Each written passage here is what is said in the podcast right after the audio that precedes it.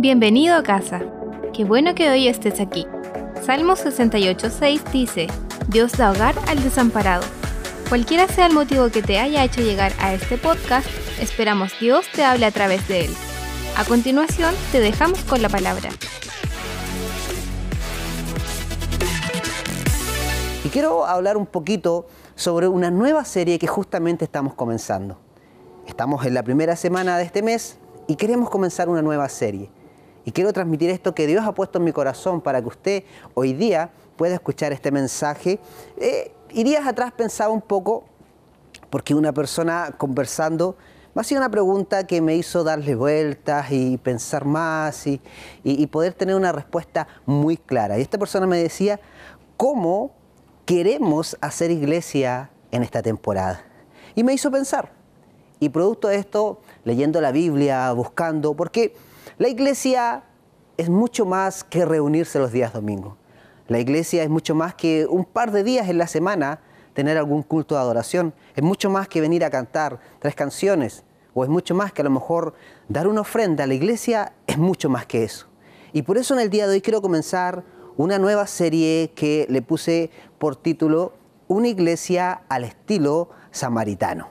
Y quiero que podamos ir a la Biblia en el día de hoy, porque tenemos que ir a la fuente, tenemos que ir, a la verdadera fuente de información, al original, a nuestro modelo. ¿Y quién es nuestro modelo? Sin duda, es Jesús. Y Él fue el que nos enseñó cómo nosotros debemos ser iglesia en este tiempo, porque la iglesia nunca pasará de moda. La iglesia siempre estará vigente y en cada tiempo y en cada temporada, siempre la esencia de la iglesia, cuando es real, va a ser una iglesia que pueda alcanzar el propósito que Dios tiene para ello. Y quiero que podamos ir de inmediato al libro de Lucas capítulo 10, verso 30 en adelante, y que dice así, Jesús respondiéndole a los que estaban ahí, dice, bajaba un hombre de Jerusalén a Jericó y cayó en manos de unos ladrones. Le quitaron la ropa, lo golpearon y se fueron y dejándolo ahí medio muerto, resulta que viajaba por el mismo camino, Toma atención a esto, un sacerdote que dice que quien al verlo se desvió y siguió de largo. Así también llegó a aquel lugar un levita, y al verlo se desvió y también siguió de largo. Pero aquí está lo que el Señor ministraba a mi vida. Y dice, pero un samaritano, un extranjero, que iba de viaje, llegó a donde estaba el hombre y viéndolo se compadeció de él. Se acercó, le curó sus heridas con vino y aceite y las vendó, dice. Y luego lo montó sobre su propio eh, cabalgadura, dice, y lo llevó a un alojamiento y lo cuidó. Y al día siguiente sacó dos monedas de plata y se las dio al dueño del alojamiento. Cuídemelo, le dijo y lo que gaste usted de más se lo pagaré cuando yo vuelva. ¿Cuál de estos tres piensas que demostró ser el prójimo del que cayó en manos de los ladrones? Dice, el que se compadeció de él. Contestó el experto en la ley. Anda entonces, le respondió Jesús, le dice, y haz tú lo mismo. ¿Me permite orar por un par de segundos? Padre, en el nombre de Jesús, Señor, yo te doy muchas gracias por este tiempo. Gracias por este nuevo tiempo, esta nueva temporada que estamos comenzando. Señor, por esta que es nuestra primera reunión online. Úsala, Señor, para llegar a nuevas personas. Úsanos para llegar a gente que necesita escuchar esta palabra, Dios. Te pido que tomes el control del ambiente. Usa mi vida, úngeme para anunciar las buenas nuevas. En el nombre de Jesús, amén y amén. Esta palabra pensaba un poco y meditaba que en su providencia de Dios, Él había guiado a este hombre que había sufrido, podríamos decir, un asalto, que estaba en el camino, botado, golpeado, que estaba ahí muy herido, pero Dios había guiado primeramente a un sacerdote, luego a un levita y en tercera instancia a un samaritano. Pero en este ejemplo bíblico que nosotros acabamos de leer en el día de hoy, vemos acá que las figuras que eran más destacadas para nosotros como iglesia, y en ese tiempo, que redundo, que era el sacerdote y el levita, no hicieron nada. no hicieron lo que Jesús esperaba de ellos. repito, el sacerdote y el levita no hicieron lo que Jesús esperaba de ellos. Pero, pero podemos ver que aquí un hombre extranjero, alguien que a lo mejor no era bien visto para los judíos, un samaritano, esa persona sí hizo lo que Jesús esperaba de los otros. Y, y la Biblia lo destaca, y Jesús lo destaca, lo pone ahí, lo da como ejemplo y lo demás, además lo pone como un modelo para seguir. Entonces me llama la atención un poco porque podemos ver este ejemplo bíblico que Jesús ahí lo pone como un modelo y le dice a los maestros de la ley, hazlo tú lo mismo. Que nosotros pudiéramos hacer lo mismo que este hombre que era extranjero, que era un samaritano, hizo con ese hombre. Entonces, me encanta ver a mí, a Jesús, que él no tiene problema para poner como ejemplo a un extranjero, un hombre samaritano. Porque si yo no conociera el fin de esta historia, si me, si me hubiesen preguntado antes, ¿quién de estos hombres ayudará a esta persona que estaba dotada en el camino? ¿El sacerdote, el levita o el samaritano? A lo mejor yo hubiese dicho el sacerdote. Pero porque esa es nuestra impresión, que a lo mejor el sacerdote es el que iba a ayudar, pero el sacerdote y el levita no ayudaron, sino que el que fue movido en compasión fue el samaritano. Entonces nosotros debemos de ver y entender que no nos debiera importar a nosotros en este tiempo mucho el tener un título, el tener un gran, eh, no sé, renombre, sino lo que a nosotros nos debería importar como iglesia es hacer lo que Jesús espera de nosotros. Y esa es mi preocupación y esa es mi motivación como pastor. Nosotros estamos levantando esta iglesia en este tiempo y en esta temporada porque nosotros queremos hacer lo que Jesús espera de nosotros. Amamos eh, la visión que Dios les ha dado a otras personas, a otras iglesias, pero nosotros en este tiempo la respetamos, mejor dicho, pero lo que nosotros queremos hacer es lo que Jesús espera de nosotros. Y más que grandes títulos ministeriales, que los respetamos, pero más que pensar en un gran renombre, como es muy común dentro de la iglesia, a lo mejor diciendo algún ministerio apostólico, profético, o a lo mejor no sé cuál el renombre que buscamos, pensando que el renombre o ese nombre nos va a dar autoridad como iglesia, lo que nosotros queremos es hacer lo que Jesús espera de nosotros. Y no solamente tener el título de iglesia, pero no ser iglesia sino que nosotros preferimos, y en lo personal prefiero, a lo mejor no parecer iglesia, pero hacer lo que debe hacer la iglesia. Y eso es lo que nosotros en el día de hoy nos está motivando con los que nos estamos reuniendo en este lugar a hacer una iglesia en este tiempo y en esta temporada que Jesús se pueda agradar de lo que nosotros estamos realizando en este tiempo. Entonces, cuando nosotros vamos a este episodio de la Biblia, podemos ver que acá, como te decía al comienzo de esto, fuimos a la fuente, fuimos ahí donde está la información, donde nuestro modelo, donde la persona cual enseñó cómo debería ser la iglesia. No está hablando aquí un discípulo contando esta historia, no es Pablo, no sé, no es Pedro, sino que es el mismo Jesús dejándonos un camino. Y esta es la fuente de la verdad, porque Jesucristo es el camino, es la verdad y la vida. Entonces yo puedo ver en el día de hoy que en este episodio bíblico, y, y cuando estudiaba esta palabra decía, Señor, ¿Cuántas veces leí esto? Pero nunca lo había entendido que este buen samaritano mostró cómo debería ser la iglesia.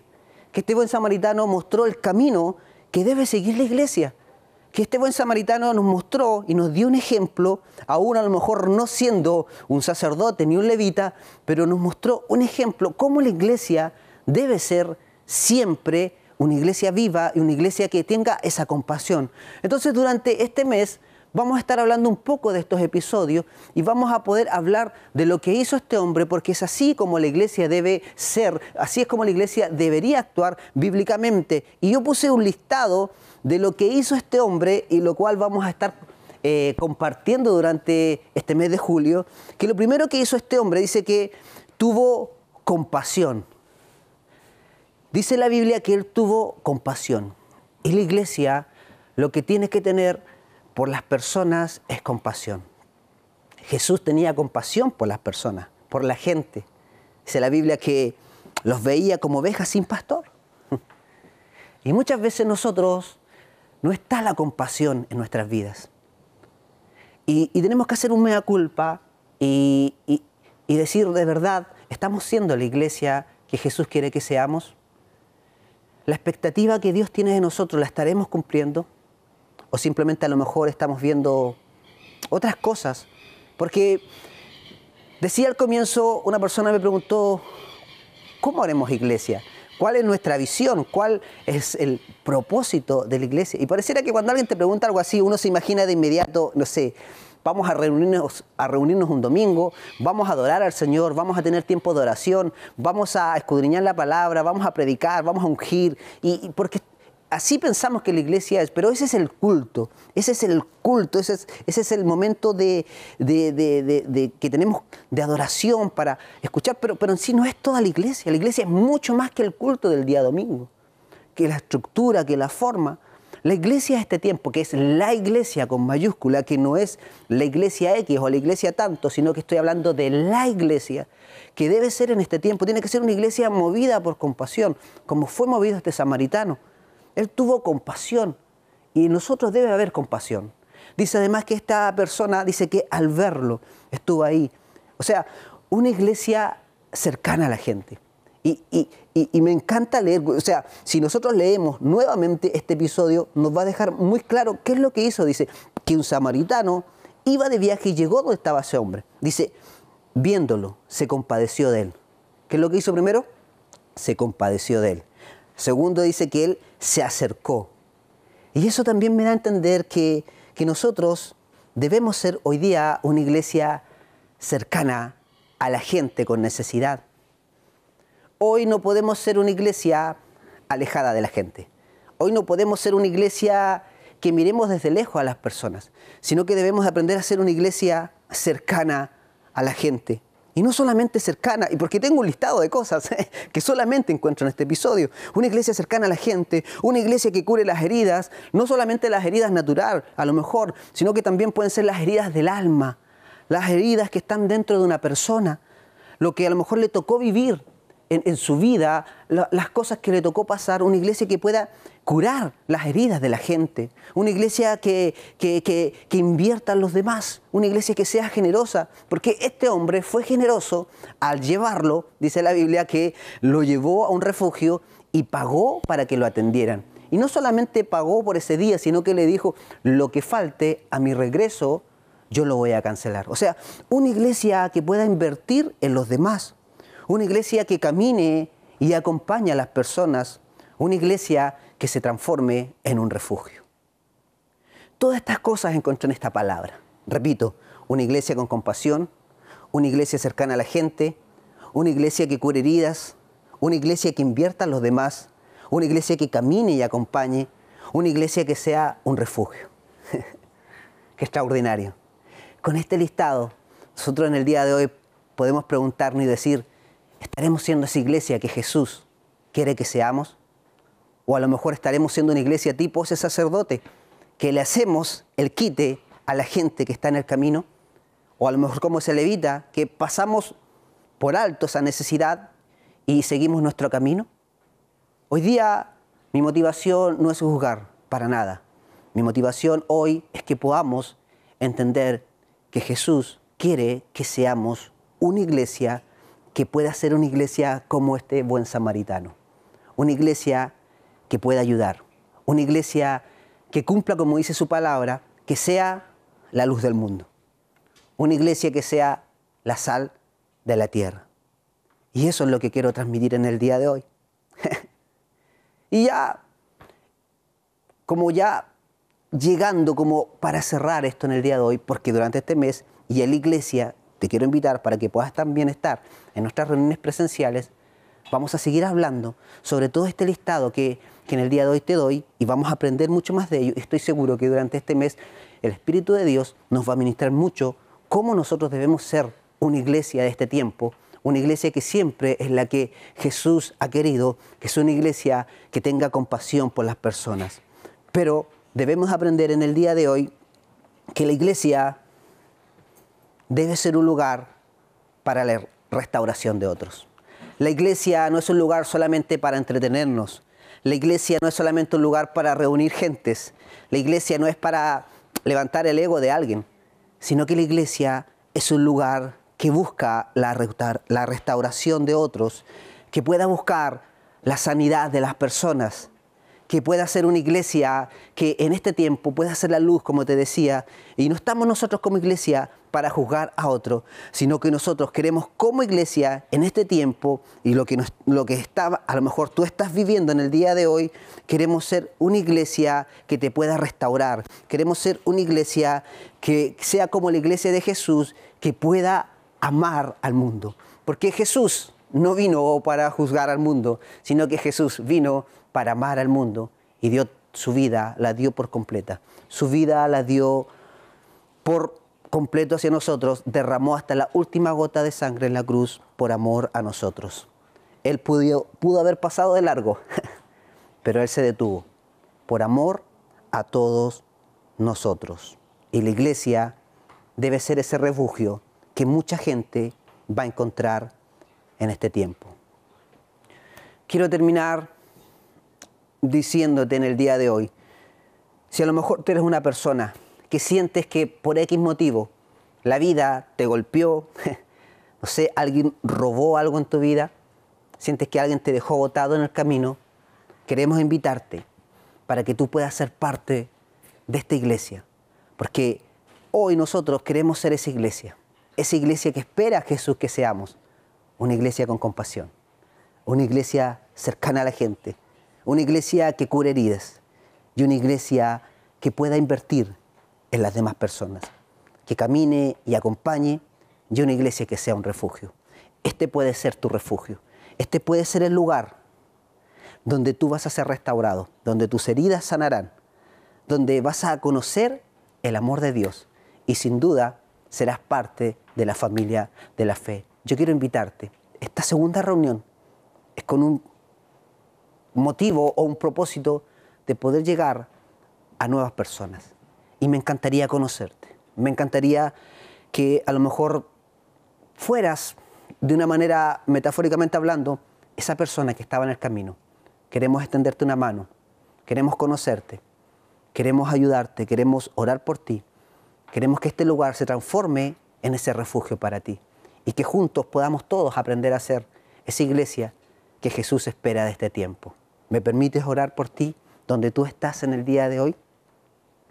Gracias. Padre, en el nombre de Jesús. Señor, hoy día estamos comenzando un mes, estamos en esta primera reunión, Señor. Tú conoces nuestras motivaciones, qué es lo que queremos lograr con esto, Señor. Queremos llegar, queremos usar este link, queremos usar esta transmisión para predicar tu palabra. Llegar hoy al necesitado, llegar hoy al que está en el camino. Señor, hoy día nuestra mirada no está en un templo, nuestra mirada está en el camino, nuestra mirada está en los que están votados en el camino, nuestra mirada, nuestra expectativa está en los que por X motivo la vida los golpeó, la vida los dejó abandonados, quedaron en un camino. Señor, y queremos ser usados como ese buen samaritano. Queremos ser una iglesia como ese buen samaritano. Esa iglesia con compasión. Esa iglesia que pueda estar cercana a la gente. Úsanos, Señor, para hacer esa iglesia que sane, pueda curar heridas en las personas, Señor. Ayúdanos a hacer esa iglesia de este tiempo. Señor, yo oro por las personas que hoy están conectadas junto a nosotros. Oro por ellos, por las personas que a lo mejor no nos conocen presencialmente que hoy alguien lo invitó a estar en esta reunión en línea. Señor, yo oro para que el Espíritu de Dios pueda estar en sus vidas, pueda entrar en el día de hoy. Señor, y que algo pueda suceder en su vida. Señor, yo declaro en el nombre de Jesús que tú quieres restaurarlo, levantarlo nuevamente, Señor, y hacerlo tu Hijo. Yo bendigo hoy a todos los que estuvieron con nosotros. En el nombre de Jesús. Amén y amén. Gracias por quedarte junto a nosotros.